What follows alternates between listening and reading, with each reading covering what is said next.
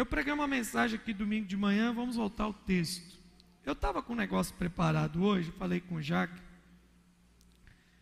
Eu, eu, sou daquele tipo de pessoa assim, irmãos. Eu aprendi uma coisa, até dei aula aqui no CTD ontem. E eu falei, irmãos, se você está dormindo na sua casa, qualquer um de você, do nada, você acordou de madrugada, de súbito, você não precisa orar para perguntar, você não precisa nem fazer um seminário para perguntar. Você acordou, é Deus te chamou para você orar. E eu sou um tipo de pessoa que é o seguinte: se eu acordar antes da hora de acordar, meu, é Deus mesmo, só Deus para me acordar. Eu coloquei meu despertador, geralmente domingo eu coloco despertador para levantar às sete e meia da manhã. Ah, acordar, né, orar um pouquinho, antes de vir para cá, sair de casa oito e meia para chegar aqui 15 para as nove, uma hora antes da reunião da manhã. Hoje, o meu filho mais novo, o Azaf, acho que o Espírito Santo deu ele a unção profética, ele estava dormindo com a gente, me deu uma bicuda. Essa bicuda acontece às 5 para 7 da manhã. Eu não discuti com o Senhor, eu falei assim: fala que o seu servo ouve. Né? E foi tão de Deus que na hora que eu levantei da cama, ele rolou e ocupou meu lugar. Falei, já entendi, não é para voltar. E aí eu fui para o banheiro lavar o, o, rosto, né? O Espírito Santo falou, senta aí que eu vou te ensinar algumas coisas, escreve aí. E aí eu, ah, que beleza. Ele falou assim, eu vou te falar isso para você falar hoje com a minha igreja. Falei, mas o que eu tinha preparado era tão bonitinho, Senhor. Né? Eu querendo discutir com Deus, mas tudo bem. E aí eu voltei nesse texto, ele volta naquele texto de domingo passado. E eu queria que você lesse comigo. E a gente vai ler hoje com muita atenção. E é muito simples. Tem aí que o pastor fala assim, então vem algo, vem algo muito profundo aí. Não, é bem simples. Mas é profundo, não é porque é simples que não é profundo. Mateus capítulo 26. Não é? A partir do verso 36, foi o texto que usamos domingo de manhã. Mas nós vamos agora aumentar a lupa nele, né, Valdir? Vamos ver se Espírito Santo, esse negócio do Espírito Santo é verdade, se o mesmo texto sai coisas diferentes. Em seguida, foi Jesus com eles a um lugar chamado Getsema. E disse aos seus discípulos: Assentai-vos aqui enquanto eu vou ali orar. Levando consigo a Pedro e aos dois filhos de Zebedeu, começou a entristecer. Está ali no NTLH? Pode pôr na, pode pôr na NTLH para nós. Eu vou tirar daqui, vou. Vou. Fim só para. Isso. Ali, 37. Então Jesus foi é, levando consigo Pedro e os dois filhos de Zebedeu, que era Tiago e João, e começou a sentir, diga comigo, sentir. Começou o quê? Grande, uma grande tristeza e aflição. E disse a eles, a Pedro, Tiago e João: A tristeza que estou sentindo é tão grande que é capaz de me matar. Fiquem aqui vigiando comigo. 39, guarda na sua mente. Primeira frase do 39. Ele foi um pouco mais adiante, ajoelhou-se, encostou o rosto no chão e orou. Primeira frase para mim, até a vírgula. Um, dois, três, vai. Vamos, gente. 39. 39, primeira frase. Até a vírgula, colocar errado. Vamos lá. Um, dois, três, vai. Agora que todo mundo descobriu qual é a frase, vamos juntos? Um, dois, três, vai. Ajoelhou-se, encostou com o rosto no chão e orou. Orou. Esta é a oração de Jesus. Meu Pai, se é possível, afasta de mim este cálice de sofrimento. Porém, que não seja feito o que eu quero, mas o que tu queres. Depois, voltou e encontrou os três discípulos dormindo, então disse a Pedro: Será que vocês não podem vigiar comigo nem uma hora? Vigiem e orem para que não sejam tentados. É fácil querer resistir à tentação. Difícil mesmo é conseguir. Pela segunda vez, Jesus orou dizendo a mesma oração, a mesma. Meu Pai, este cálice de sofrimento, se este cálice de sofrimento não pode ser afastado de mim sem que eu beba, então que seja feita a tua vontade. 43. Ele voltou e encontrou os discípulos dormindo. Eles estavam com sono e não conseguiam ficar com os olhos abertos. Jesus tornou sair de perto deles e orou pela terceira vez as mesmas palavras. Então voltou até onde os discípulos estavam e perguntou: Vocês ainda estão dormindo, descansando? Olhem, chegou a hora. O filho de homem está sendo entregue nas mãos dos maus. Levantem-se, vamos embora. Vejam, aí vem o homem que está me traindo.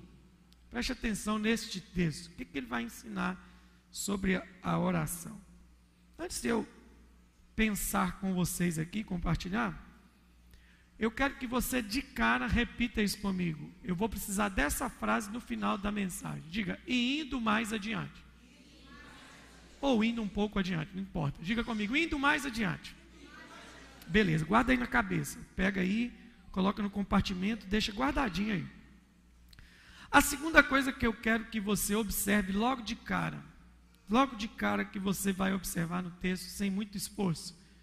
Jesus fez a mesma oração quantas vezes? Quanta gente? Beleza.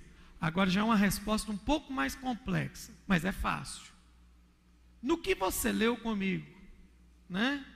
Os, neste trecho do texto, né? Os teólogos gostam de dizer na perícope do texto, mas é o trecho já está bom para nós.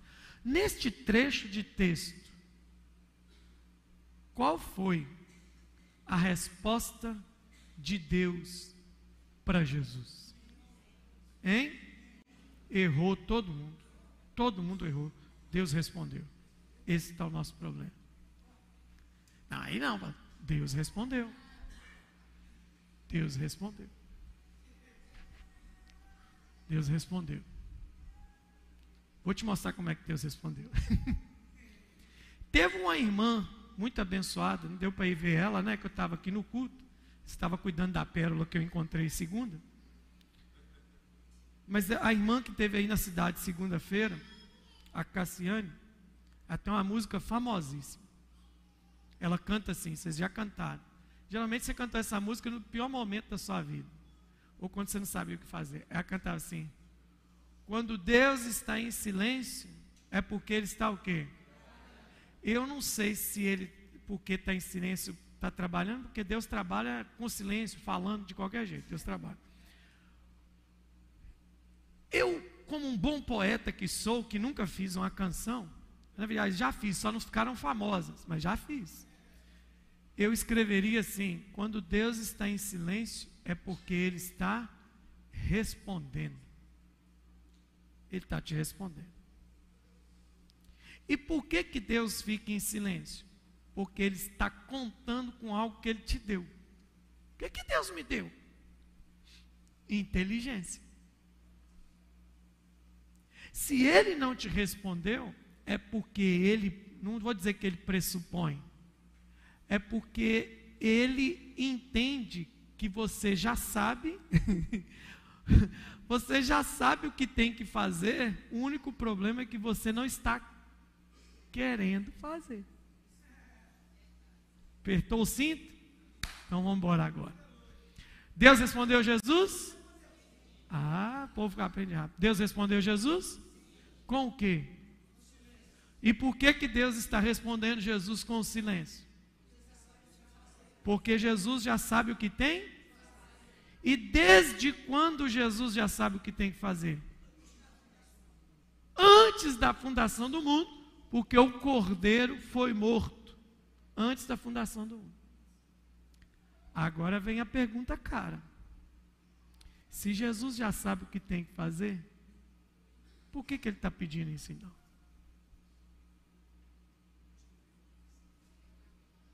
Eu gosto dessa cara assim. Essa cara assim. Onde que está me levando? Essa ela é legal. Vamos, viu como é que é fácil? A gente lê um texto e a gente começa a dialogar com esse texto. Como Jesus começou seu ministério? Como Jesus começou seu ministério? Vou te lembrar Mateus capítulo 3. Não foi eu. Jesus não começa o ministério assim. Logo após ser batizado, o Espírito levou Jesus aonde? É o deserto que nós não chegamos a ele aqui segunda-feira, mas nós vamos chegar. E naquele deserto, Jesus ficou 40 dias fazendo o quê? Fazendo o quê, gente? Jejuando. Tecnicamente, teoricamente, quando você sabe que alguém está jejuando, ele está fazendo o quê? Orando, falando com Deus. Então, como Jesus começa seu ministério? Orando. E como Jesus está terminando sua passagem aqui na terra? Orando. Porque Jesus não começa nada e não termina nada sem orar. Essa é a marca de Jesus, que nós devemos aprender com ele. Mas agora, nós estamos vendo um momento, no mínimo, curioso. Mínimo curioso. Jesus não está pedindo para um cego enxergar, Jesus não está pedindo para um paralítico andar, Jesus não está pedindo para um leproso ser purificado, Jesus não está pedindo para, um, para alguém ser perdoado dos seus pecados, Jesus não está pedindo para um inimigo cair por terra, Jesus está pedindo assim: olha, me livra dessa, me tira dessa. Isso aqui está me fazendo sentir uma dor, que nós lemos aqui no texto, capaz, capaz de me matar. No versículo 38 está dizendo isso. Vigiem comigo. Eu tenho uma tristeza que é tão grande que é capaz de me matar. Eu não sei se você já sentiu uma tristeza dessa. Eu já fiquei triste na vida, muito triste em alguns momentos. Mas eu não, eu, eu não, eu não posso olhar para esse texto e falar assim, eu sei o que Jesus está sentindo. Porque eu nunca fui para a cruz. E nem irei. Mas ele falou assim: eu preciso orar. Agora vamos caminhar mais um pouquinho aqui. Jesus precisa orar pela última vez em sua vida.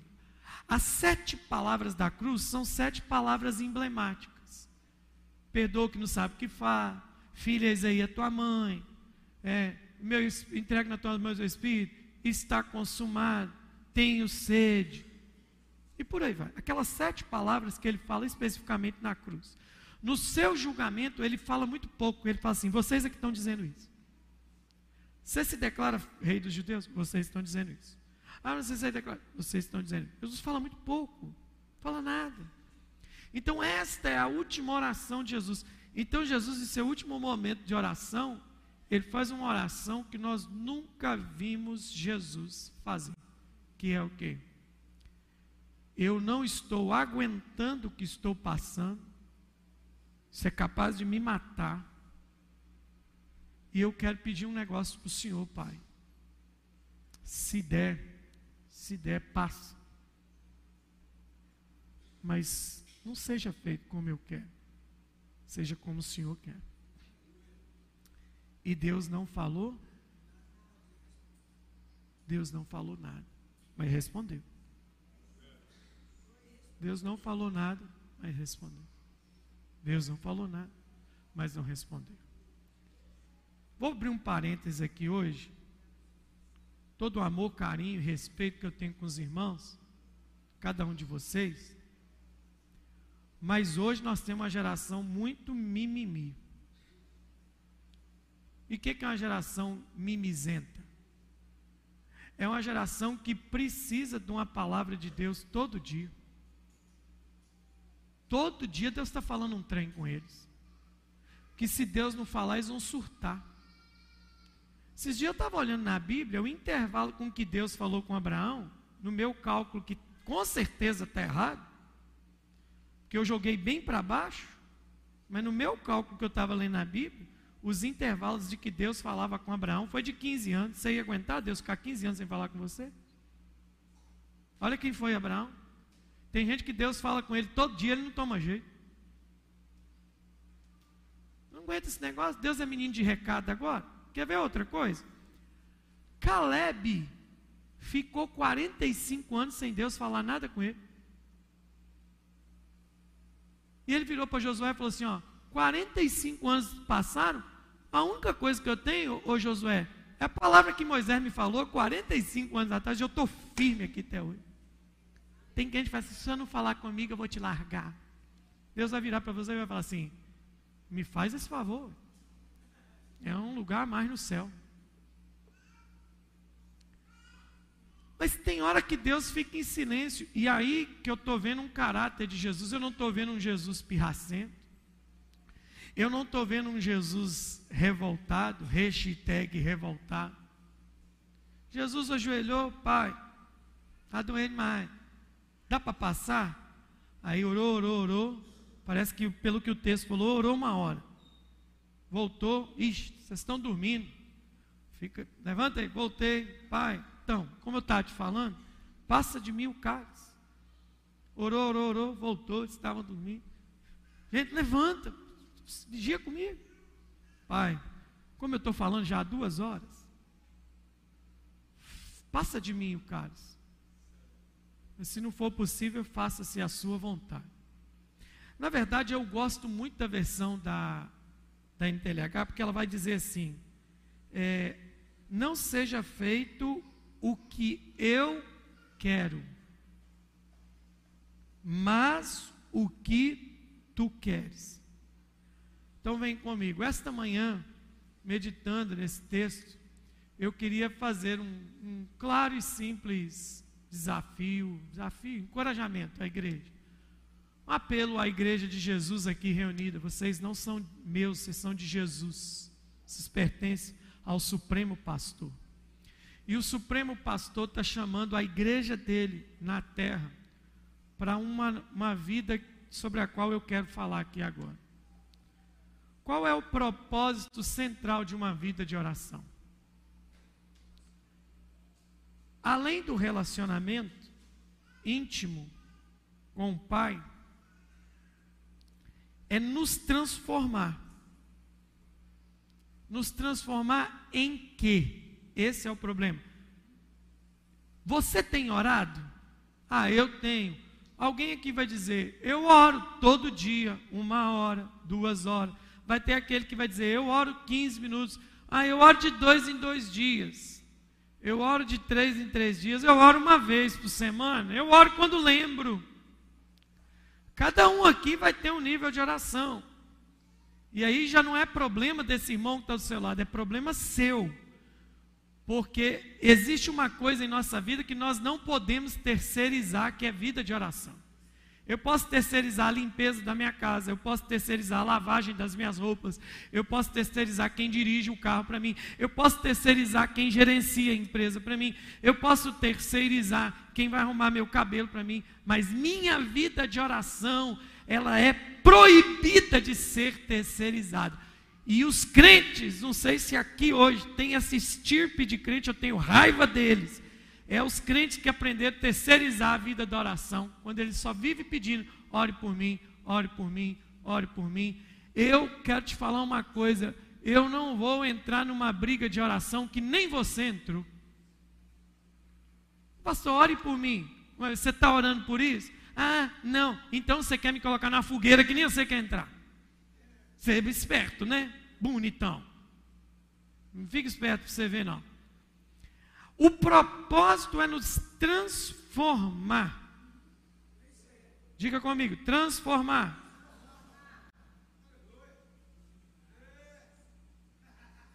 Diga aleluia. Então vamos lá. Veja bem.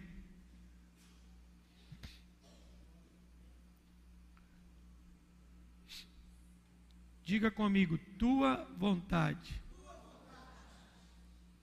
Diga comigo, desejo íntimo. Diga, caráter da alma. Você sabe o que é vontade? Diga comigo, desejo íntimo. O caráter da alma. Olha o que, que Jesus está dizendo assim: que não seja feito o que eu quero, mas eu quero que o seu desejo mais íntimo seja cumprido. É isso que Jesus está orando, aleluia. Agora vem comigo aqui, meu irmão. O propósito da vida de oração é nos transformar. Então você já aprendeu algumas coisas básicas aqui hoje. Primeiro, Jesus orou por três coisas que o Pai não atendeu. Orou a mesma coisa três vezes, o Pai não respondeu. A segunda coisa que você está aprendendo criteriosa para a sua vida aqui hoje, maior, um dos maiores pecados que você pode cometer na sua vida é terceirizar sua vida de oração. É colocar, não, não é pecado que eu vou dizer, não tem problema, vai ter gente que vai fazer. Mas na minha concepção é um grande absurdo. A gente só devia fazer isso para quem não conhece Jesus, para quem não tem uma fé desenvolvida de forma madura. Eu faço isso para esse tipo de gente, para o ímpio, para o não crente, com o maior prazer. Mas para crente, aí já é safadeza. Coloca meu nome no pedido de oração, coloca meu nome no ciclo de oração. Não terceirize sua vida de oração. A vida de oração é sua, é responsabilidade sua. Então aprenda isso. Qual é o propósito da vida de oração? Me transformar. Em que? É esse é o ponto central da nossa mensagem de hoje. Em que que a vida de oração vai me transformar? No que? Por quê? Biblicamente, eu conheço gente que orou e não transformou. Quer ver um exemplo? Quer ver um exemplo? Básico, números, números 22, 23. Você vai encontrar um camarada lá chamado Balaão. Deus falou com ele assim: ó, tem um povo vindo aí querendo que você amaldiçoe Israel. Mas você não vai amaldiçoar, não. Aí o povo. Seu Balaão, sim, nós estamos querendo contratar seu serviço profético. Para quê? Você amaldiçoar Israel. Ele falou: de jeito nenhum, não posso não. Deus já me falou que não é para me amaldiçoar. Só que o filho da mãe falou assim: Mas faz o seguinte, volta amanhã, que eu vou orar a Deus e vou ver o que, que Deus serve. Deus já tinha falado. Aí ele vai orar. E Deus falou assim: Não faz isso com Israel. Israel é meu. Fica me achando que esse povo não. Aí os caras voltam. E ele negocia de novo. Ele orou três vezes. Quantas vezes? Diga comigo, e não mudou. Sabe por quê? Sabe o que eu aprendo com Balaão? No final, se você não tiver um espírito alinhado com o céu, você pode orar o tanto que for, que você vai acabar sendo quem você quer ser, do mesmo jeito. Você vai acabar sendo. Quem está me entendendo, diga amém. Deu para entender? Não sei se nesse domingo ou no próximo domingo, eu estou terminando de fazer um documento que eu quero entregar impresso na sua mão. No último domingo que a gente falar de oração, eu quero entregar impresso na sua mão sobre algumas experiências que eu coletei aqui dessas mensagens que a gente está pregando, para você ter isso, para você ler todos os dias. Mas o propósito da vida de oração é o que, gente? Diga comigo assim: ser transformado.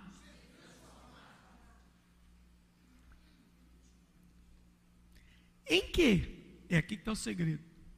Você nunca me ouviu falar isso. Falei só para ela e para quem veio de manhã. Onde é que isso foi gerado, pastor? Naquele lugar onde a voz da penina não entra.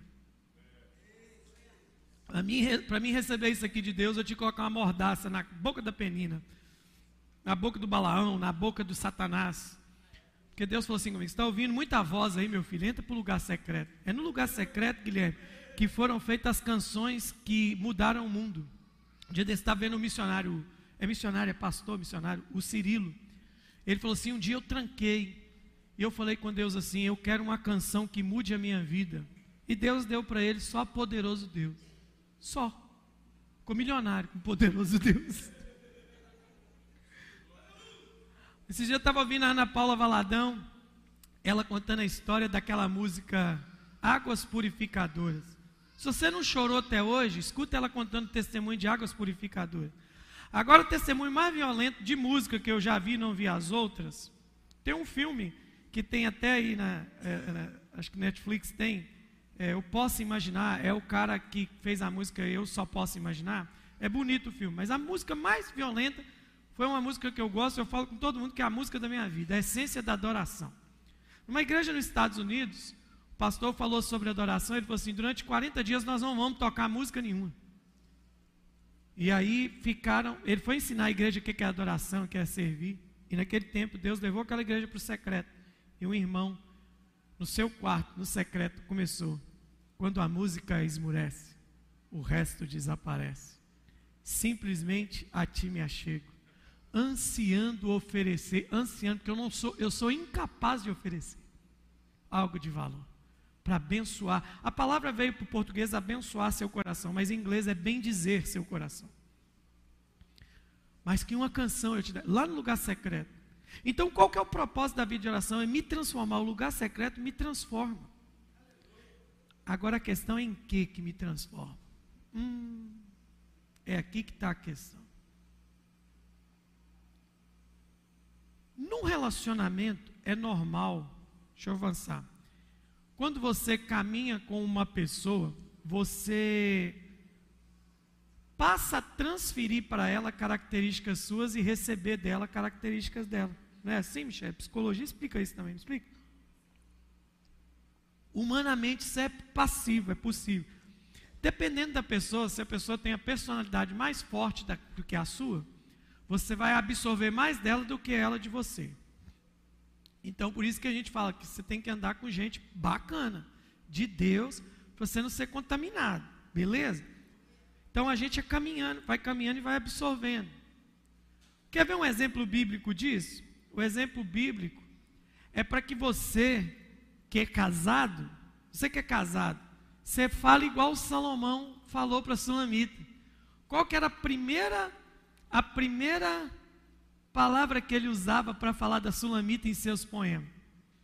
Ele não chamava ela de meu amor, meu benzinho, ele chamava assim, irmã minha, pomba minha. Chamava ela de irmã, e a palavra irmã do hebraico é aquele que é parecido com. Então, no casamento, Salomão diz que a caminhada é tão intensa que você naturalmente vai ficar parecido com o cônjuge em algumas coisas. A única coisa que eu oro é que você não fique igual a Ananias e Safira, que é parecido na mentira. Aí não. Não cai nessa, não. Mas a gente fica parecido. Olha que coisa bonita. Já falaram que pensou que eu e Jaqueline éramos irmãos. Falei, a gente é mesmo. Antes de ser marido e mulher, a gente é irmão. Né? E aí o que acontece? Você vai absorvendo. Se eu começar, se sair se sair esse jovem de 81 anos que vai fazer aqui, eu aqui no corredor e o pequeno, o little Zé Roberto aqui no meio, nós três andando e você olhar para nós três de costa, se você for espírito, você vai acreditar em reencarnação. Nós três.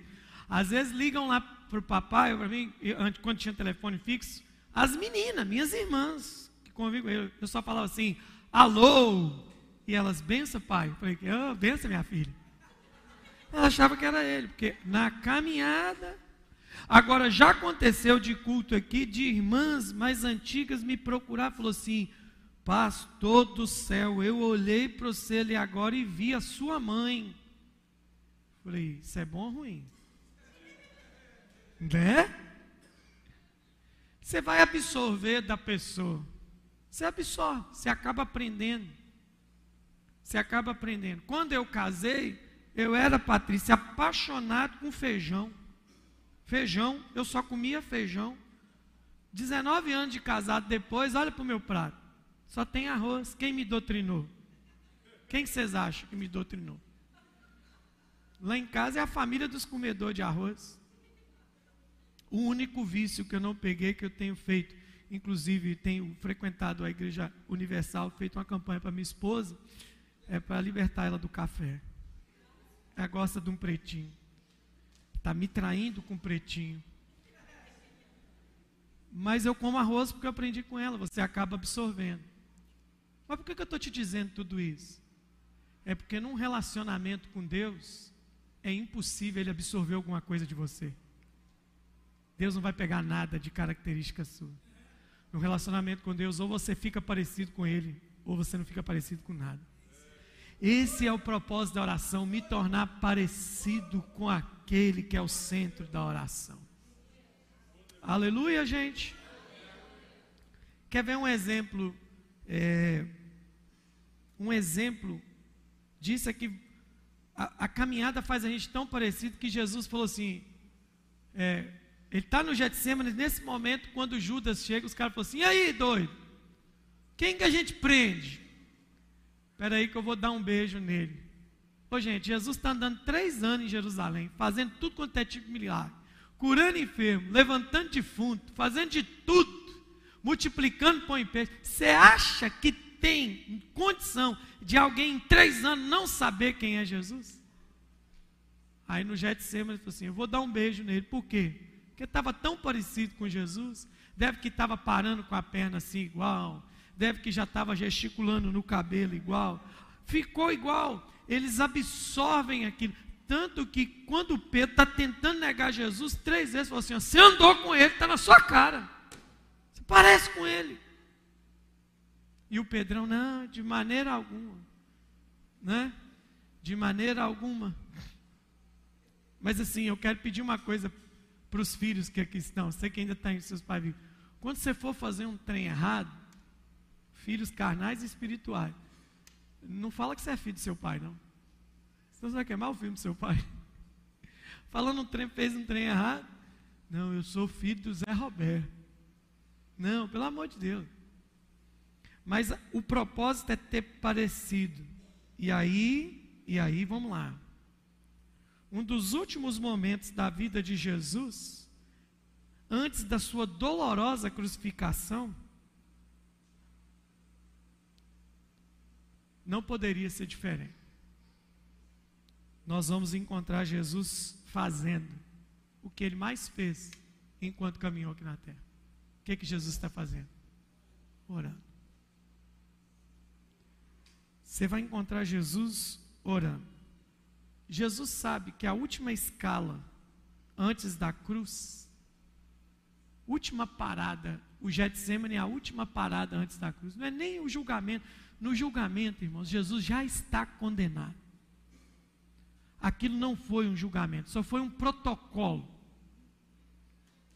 Porque aquilo, quem é da área jurídica, quando eu olho juridicamente o, o o julgamento, o processo de Jesus, eu falo, gente, o, o Sinédrio, os caras do templo, está parecendo o STF, julgando sem prova, acusando sem motivo e mandando prender o inocente. Ah, foi só protocolo. A última parada de Jesus é o Getsemane. E aí, meu irmão? Ele sabe, estamos caminhando aqui para um, o final. Ele sabe, ele sabe, ele sabe. Que essa é a sua última escala. E ele precisava tomar uma decisão e que essa decisão não poderia ser tomada na última Santa Ceia. Essa decisão não poderia ser tomada no jantar em Betânia, numa festa de casamento. Esta decisão tem que ser tomada em oração, porque decisões cruciais têm que ser tomadas no altar da oração. Você precisa aprender isso. Não são só decisões espirituais. Todo nível de decisão deve ser tomado no altar da oração. Eu já contei para vocês relance de alguns testemunhos da minha vida. Estou indo fazer inscrição para o vestibular, convicto na minha cabeça de que eu faria engenharia civil. Era o meu desejo, era o que eu buscava tenho facilidade com exatas. É a que eu mais gostava, amo cálculo. Quando eu via cálculo, eu vinha brincadeira. Mas no meio do caminho, a voz do Senhor, eu falei, Senhor, eu estou indo, e eu caí na bobagem de orar o quê? Eu quero fazer a sua vontade. E aí eu vou primeiro lá no balcão da Univale e o Espírito de Deus fala comigo: você vai para a faculdade de direito. Eu falei: o quê? Estudei seis meses para isso? Não estou nem preparado para fazer o vestibular de humanas. E aí, quando eu chego no balcão, eu pego um papel e falo com a menina assim: é, eu quero a inscrição para o vestibular de direito. Presta atenção, eu disse com todas as letras de direito, ela estava abaixada atrás de um vidro, ela me entrega um papel, olha na minha cara e vira para mim. Não, direito, não, desculpa, eu falei com ela, engenharia. Toda, engenharia é uma palavra com som diferente de direito. Engenharia. Ela me entrega um papel, olha para minha cara, falou assim: Você falou direito, né? E eu olhei para o céu e falei: Já entendi. Porque eu orei. Esse jovem um dia chegou para mim e falou assim: Você tem fé para ser o pastor? Fé eu não tenho, eu tenho coragem. Então eu fui orar, eu tive que tomar uma decisão. Falei, Jesus, eu não quero cargo, eu não preciso disso. Eu sonho com a carreira, eu sonho em sustentar o ministério dele. Eu quero trabalhar para ganhar tanto dinheiro que ele não vai ter mais preocupação nenhuma. Ele não vai precisar preocupar com o dinheiro de igreja, não vai precisar preocupar com ninguém falando na cabeça dele que ele é ladrão. Eu vou sustentar meu pai pelos próximos anos. E o que era isso. Esse era o meu sonho, sustentar ele e minha mãe. E aí ele me chama para isso. E aquele negócio começa a queimar dentro do meu peito. O irmão só inventou uma música 20 anos depois, eu tinha que ter feito naquele tempo. Mas acho que nem era nascido, que eu tenho um fogo cerrado no meu peito. Eu falei, aí eu fui para o monte. Esse jovem aqui que tinha cabelo ainda na época ia orar muito comigo. E a gente orava, às vezes eu, eu chorava, eu não entendia nada. E o que, que eu estava falando? Eu estava no altar da decisão, porque decisões são geradas no altar da oração. Falei, Jesus, o povo não é meu, o rebanho é seu, são ovelhas pelas quais o Senhor morreu.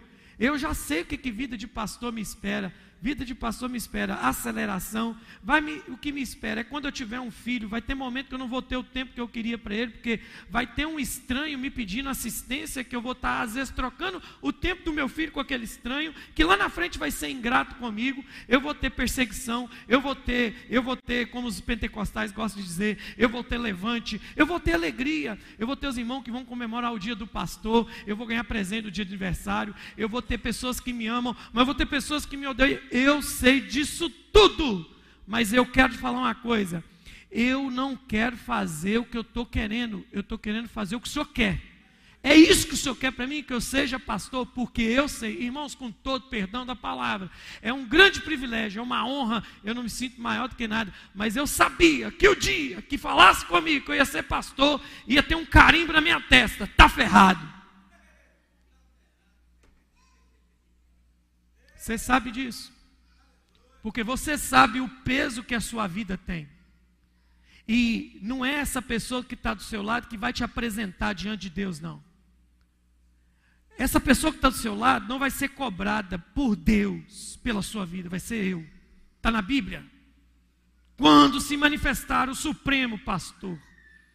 Então eu sou responsável também por você. Eu sabia que eu estava me metendo nisso, mas eu tinha que orar, era a decisão que eu tinha que tomar. Eu sei disso.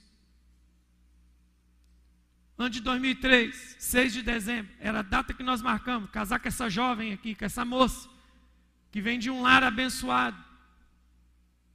Estava quieta no canto dela, foi inventar esse negócio na vida dela de casar com um pastor. Coitada.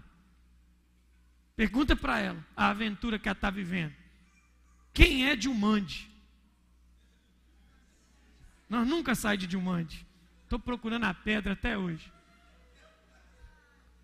Mas eu fiquei mais forte que o The Rock. Pode ficar. Eu estou muito mais forte que o The Rock. Vou casar com essa moça. Eu preciso falar isso. Vocês precisam conhecer o pastor. E meu pai conversou com ela. Mas eu tive que tomar uma decisão.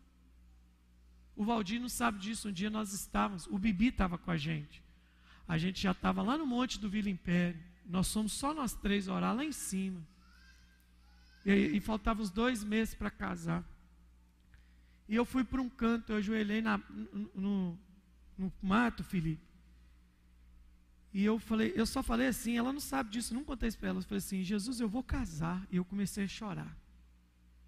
Eu não comecei a chorar nem de alegria e nem de tristeza. Eu comecei a chorar, Michele, por causa, quando eu falei, eu vou casar, o encargo da palavra casamento veio sobre mim. E é pesado, velho.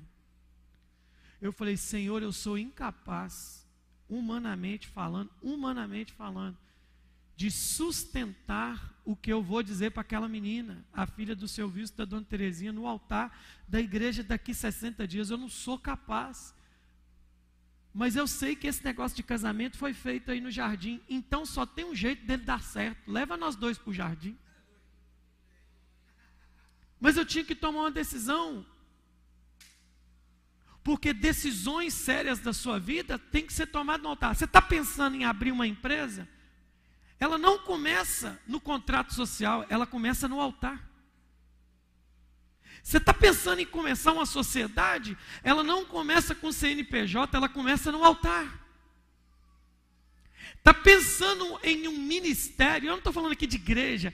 Ele começa no altar. Eu conheço um monte de igreja que só existe no cartório de ofício, mas não existe diante de Deus. Eu conheço muito casamento que começou no cartório civil, mas não existe diante de Deus. Por que não começou diante do altar da oração? E eu estou te levando tudo isso para te falar uma palavra só hoje, nessa noite. A oração, ela tem que ter o poder de te transformar. Os momentos da minha vida foram tomados em decisão.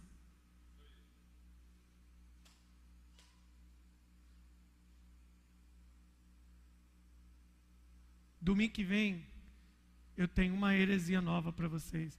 Michelle fica falando que eu fico fazendo marketing gospel. Que eu fico falando no próximo domingo. É melhor do que a série da Netflix isso aqui.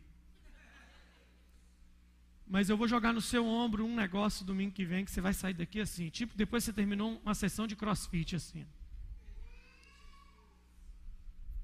Mas deixa eu te falar uma coisa, deixa eu te falar uma coisa, querido, sobre oração. As suas decisões têm sido tomadas em que altar? Está comigo aí?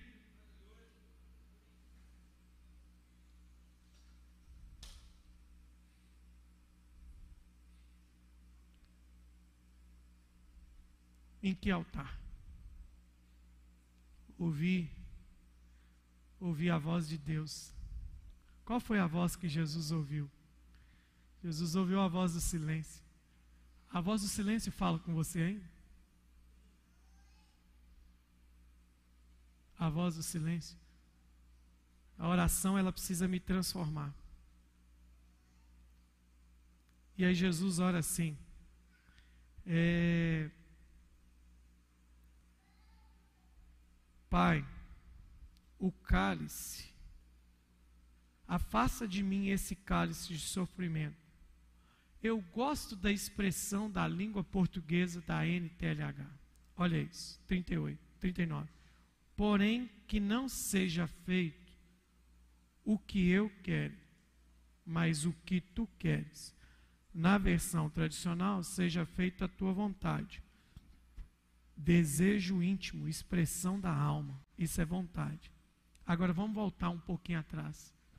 Jesus começa a caminhada de treinamento com os discípulos logo no capítulo 6. Capítulo 5 do Sermão do Monte. O caráter de quem é do reino. Bem-aventurados, misericordiosos, mansos, pacificadores, sede e fome de justiça. Aquele é o caráter de quem é do reino.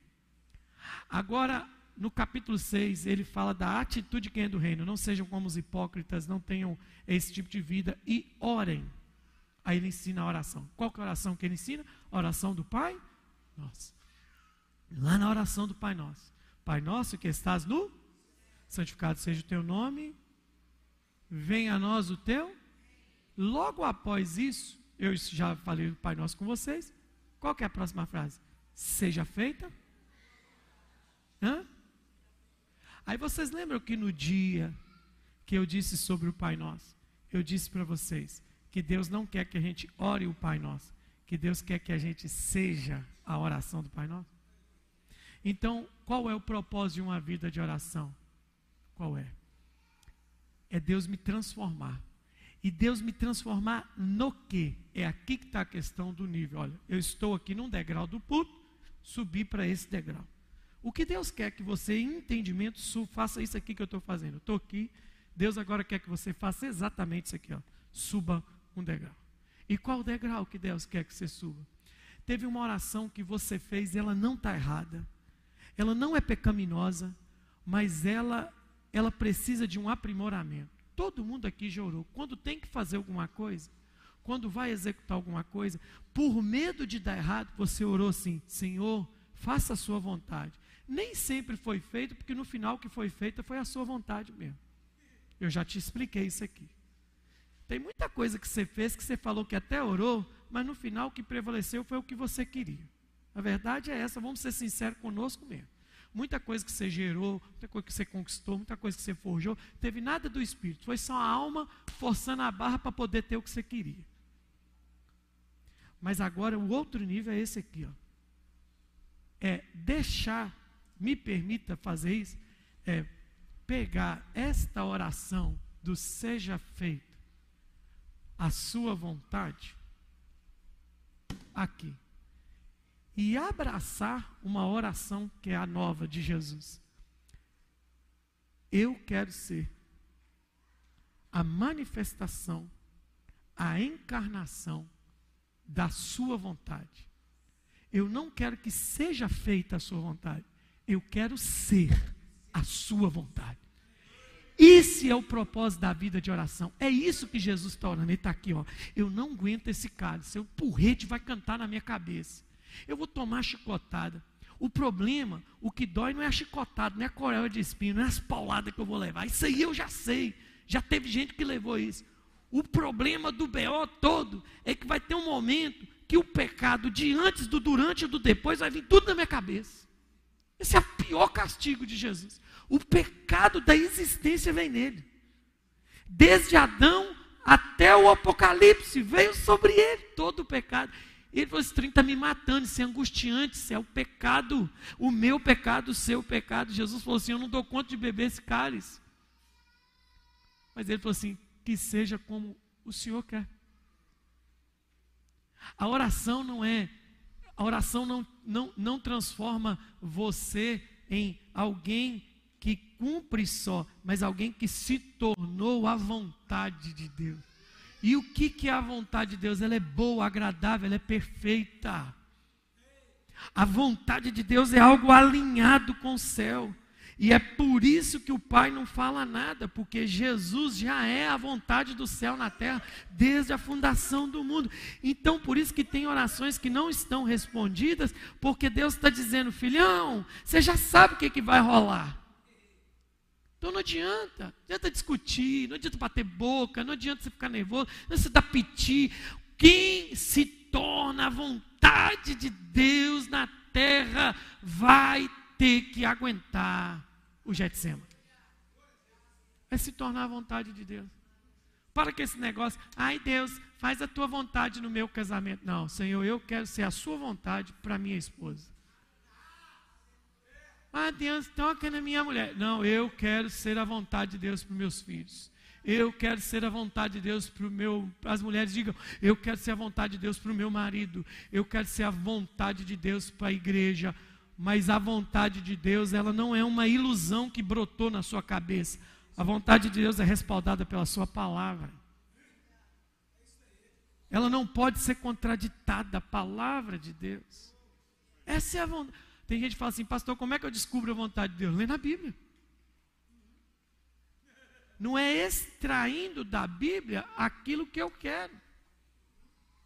É vivendo a integralidade dela. A palavra de Deus, meu querido irmão, minha querida irmã, ela é integral para nós. Ela não é parcial. E quando eu me torno a vontade de Deus, eu abro espaço na minha vida para deixar de ser uma pessoa que tem a vontade parcial para a vontade total. E aí Jesus não aguentou, né? Porque Deus não falou nada. Porque quando Deus não fala nada, é porque Ele está tornando você aquilo que você tem que ser. Eu vou ser a vontade de Deus. Tem uma coisa perigosa que vocês cantam aqui na igreja. Uma música antiga. A gente parou de cantar, mas continua cantando de vez em quando. Uma música de uma irmã que a gente canta assim: Eu quero estar neste lugar, onde o pecado não me alcança, um monte de coisa. Aí tem a outra que ela canta assim, que é pior do que essa, que ela canta assim: Existe um lugar, Senhor, no centro da Sua vontade. Existe um lugar, eu sei, feito só para mim. Aí ela começa com desculpinha no poema: É neste lugar que eu desejo estar, Senhor. Ó, fugiu da onça. Eu só desejo estar, mas lá na frente ela conserta. É neste lugar que eu desejo habitar. Habitação é coisa contínua. No centro da sua vontade. E aí a gente briga com um monte de coisa. E por que, que a gente está brigando nessa vida com um monte de coisa? Não é a vontade de Deus, gente. Ah, então, pastor, me ajuda a orar para ser feita a vontade de Deus. Deixa eu te falar uma coisa. A vontade de Deus vai ser feita você querendo ou não querendo. Deus é soberano. Sabia disso? Algum dia Deus fez plebiscito com você para saber o que, que você queria, o que você pensava do que Ele está fazendo? Está vendo esse irmão aí, está aí do seu lado? Ele é a manifestação da vontade de Deus. Agora, quando esse, esse queridão, bonitão, cheiroso que está do seu lado, desalinha com a vontade de Deus, vamos lá. Vou pegar um exemplo, não falei isso de manhã. Um dia Deus teve uma ideia no coração do seu Deus teve uma vontade. Qual foi a vontade de Deus? Rapaz, vou criar o um mundo. Pum, pum, pum, começou a criar. Pediu o espírito e tal. Isso, é, mas é antes da criação do planeta e tal. Começou a criar o cosmos, o universo. A gente crê assim. E aí o que, que acontece? Um dia o Senhor falou assim: vou criar um guardião para esse negócio. Pegou o berilo, o ônix, o topázio, pegou nove tipos de pedra preciosa. Eu tenho minhas pulgas atrás da orelha com esse negócio, mas não é noite para isso. Pegou as pedras e colocou, falou que era o engaste do cara. Tum, tum, tum, tum. E aí a Bíblia diz que onde Deus habita é asfaltado ou pavimentado por pedras afogueadas. E a Bíblia disse que no máximo um ou duas pessoas ali é um serafim, e um querubim que tem acesso a esse negócio de pedra afogueada. Então, esse ser é o fruto da vontade de Deus. Ele foi feito, o cara não tinha música, ele era a música, ele era a própria música, está lá em Ezequiel. De, em ti estavam pífaros e tambores. Vocês já estão sabendo, pela dica de quem é que eu estou falando.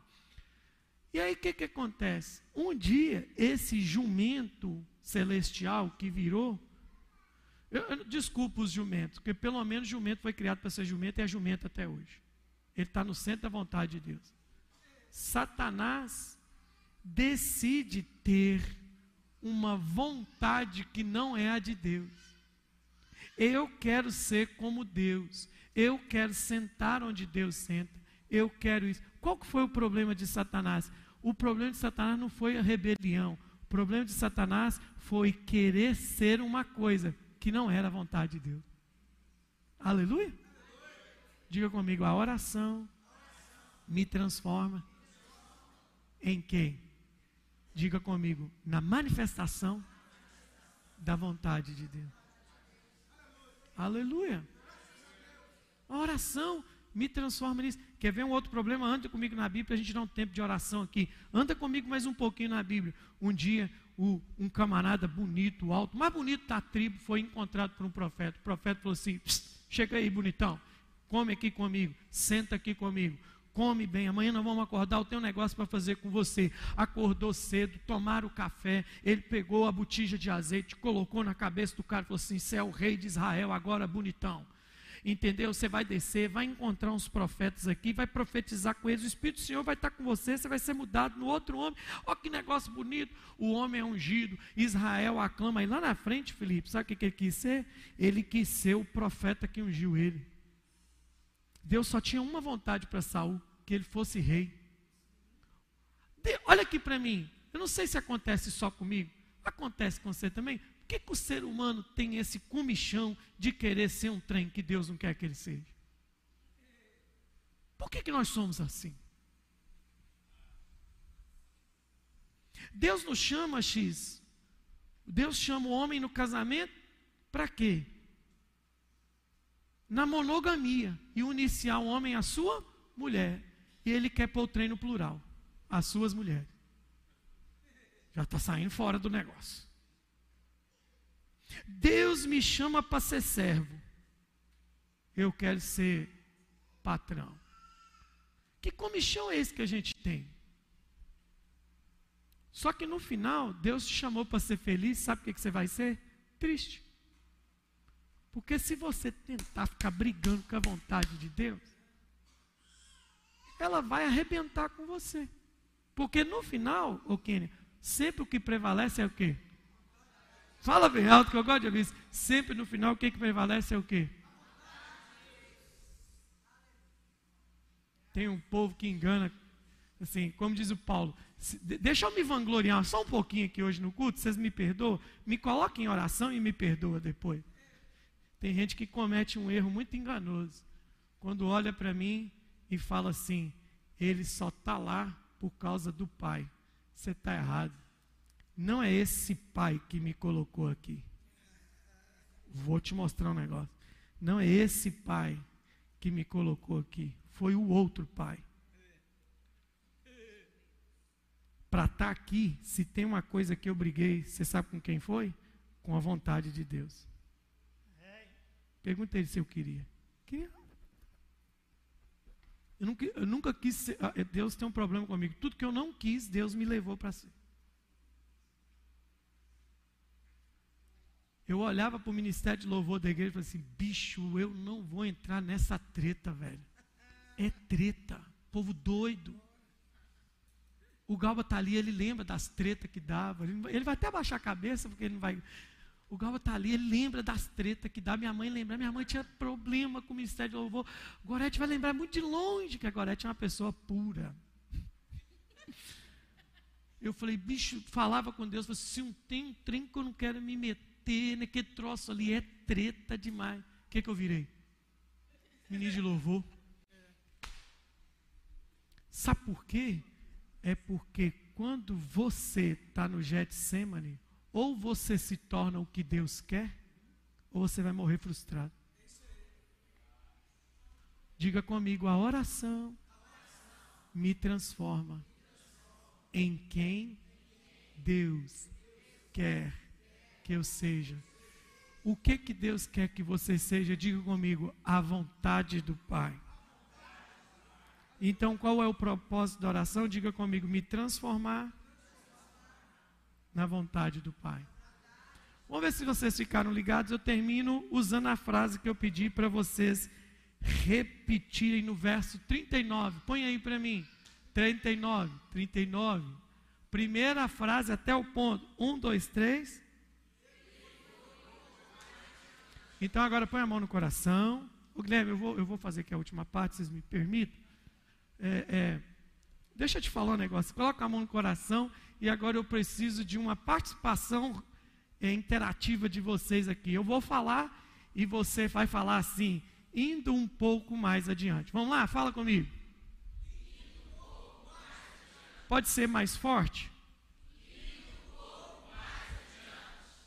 No que, que a oração faz comigo? A oração faz de mim uma pessoa capaz de independente do que está acontecendo, ir um pouco mais adiante. Ela te transforma na vontade de Deus. Então, tudo que eu falar, você falar, você vai dizer assim comigo, indo um pouco mais adiante. Beleza? Vamos lá? Quando você for ferido, quando você for machucado, quando você estiver triste, quando você for perseguido, quando você for traído, quando você for injuriado, quando você não tiver mais motivo para fazer, diga: esta é a vontade de Deus, em Cristo Jesus. Diga comigo: a oração não só cumpre a vontade, mas me torna a vontade de Deus. Essa é a vontade de Deus. Onde você está, eu vou te dar um tempo agora de 5, 6, 7 minutos. Você pode fazer sentado. Se você quiser sair de onde você estiver e vir aqui, faz isso. Se você quiser ajoelhar, eu quero que você agora vá para o seu Getsemane. Quais são as decisões que você tem que tomar? Tome elas em oração. Feche a porta. Coloque as vozes lá para fora. E essa é a oração. Diga, Senhor, eu não quero só fazer a sua vontade, eu quero ser a sua vontade. Eu quero ser a sua vontade. Aleluia. Aleluia. Eu quero só falar uma última coisa com você. O Getsemane foi o último altar de oração que Jesus se manifestou ali nele. Tantas coisas a gente aprende aqui com esse texto tão rico, né? Mas deixa eu te falar uma coisa, Getsemane é lugar de silêncio. O silêncio de Deus. O Deus que responde no silêncio. Que nem o seu próprio filho poupou. Uma vida de oração te transforma na vontade de Deus. E como é a vontade de Deus? Não é nem o que é. O mais importante de saber o que é a vontade de Deus é como é a vontade de Deus. A vontade de Deus é boa, ela é perfeita e ela é agradável. Tem nada na vontade de Deus que destoe disso. Nada. Isso que eu vou fazer é bom? é perfeito, é agradável. Então essa é a vontade Para onde eu vou é bom, perfeito e agradável. Essa é a vontade de Deus. O que eu vou falar vai gerar bondade, vai gerar agradabilidade, vai gerar perfeição. Então é a vontade de Deus. Talvez você essa semana vai passar por um período de silêncio. Mas não é para você ficar deprimido não, meu irmão. É para você ir para o Getsemane e orar. É para você orar, é para orar. Seu Getsemane talvez vai ser seu quarto. Seu Getsemane talvez vai ser seu escritório. Mas deixa eu te falar. Sabe o que acontece, Felipe, no Getsemane? No Getsemane, Jesus entra como um cordeiro, mas ele ressuscita como um leão. É a transição. Jesus foi transformado de cordeiro para leão. A vontade do Pai era ter um leão deixa, deixa Ele te transformar, deixa Ele te levar. Em nome de Jesus. Essa será uma semana de transformações. Deus te abençoe, Deus te guarde. Um ótimo restante domingo para você.